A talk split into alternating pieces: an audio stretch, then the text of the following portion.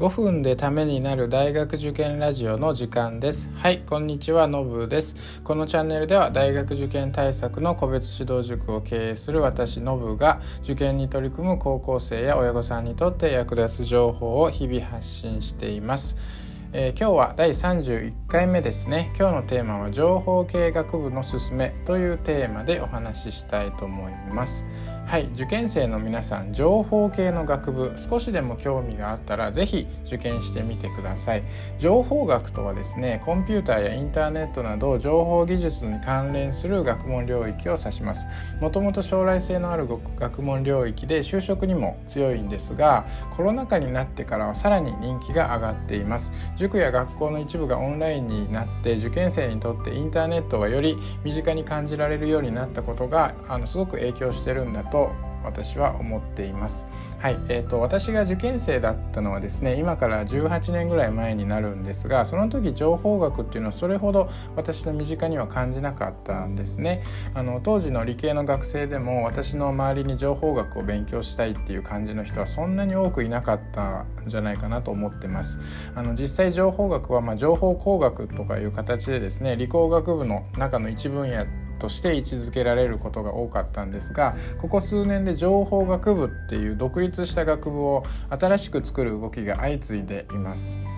2007年に筑波大学が情報学群を設置したのがまあ先駆けにはなるんですが本当にここ23年ですね名古屋大学広島大学群馬大学など、まあ、全国の地方のですね高校立大学で次々とあの設置されているほかですね、まあ、私立でも東洋大学とか近畿大学などで新設の動きが見られます。あの今受験業界の中でも非常に勢いのある分野なんですけれども、まあ、今の受験生の親御さんだったりとか場合によっては学校の先生であってもですねこの動きにそこまで敏感ではない方ももしかしたらいらっしゃるんじゃないかなとあの思います。世代間で少しギャップがあるかもしれないんですが、まあ、お子さんがですねコンピューターが好きだったり数学がある程度好きだったら是非おすすめしてほしいなっていうふうに思います。情報学ではコンピューターで処理される情報の原理を学ぶので、まあ、高校で学ぶ数学の知識っていうのはすごく重要になるんですね。またその原理を実際に世の中に生かす技術としてですねプログラミングとかソフトウェアハードウェアの開発だったり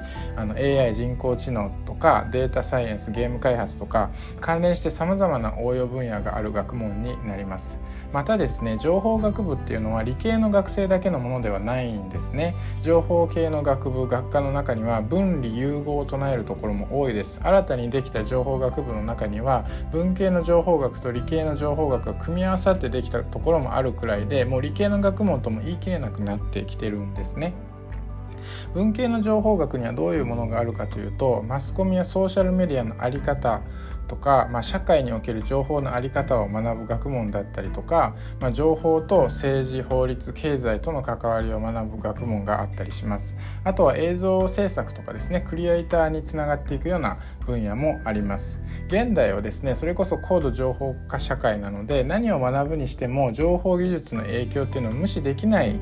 と思います。政治経済社会文化芸術でさえですねそれを深く学ぼうと思ったら情報に関する知識って欠かせないですよね。文系で普通に経済学部とか文学部とか目指している高校生ももし興味があったらですね情報系の学部っていうのもあの志望校の視野に入れてほしいなって私は思います。はい、えー、今日は情報学部のすすめということでお話ししました。もし面白かった役に立ったなと思ったらあのフォローしていただけると嬉しいです。他にも大学受験に役立ついろいろな話ををしているのでよかったら聞いていただけるとありがたいです。はい、今日はこの辺で終わりたいと思います。ありがとうございました。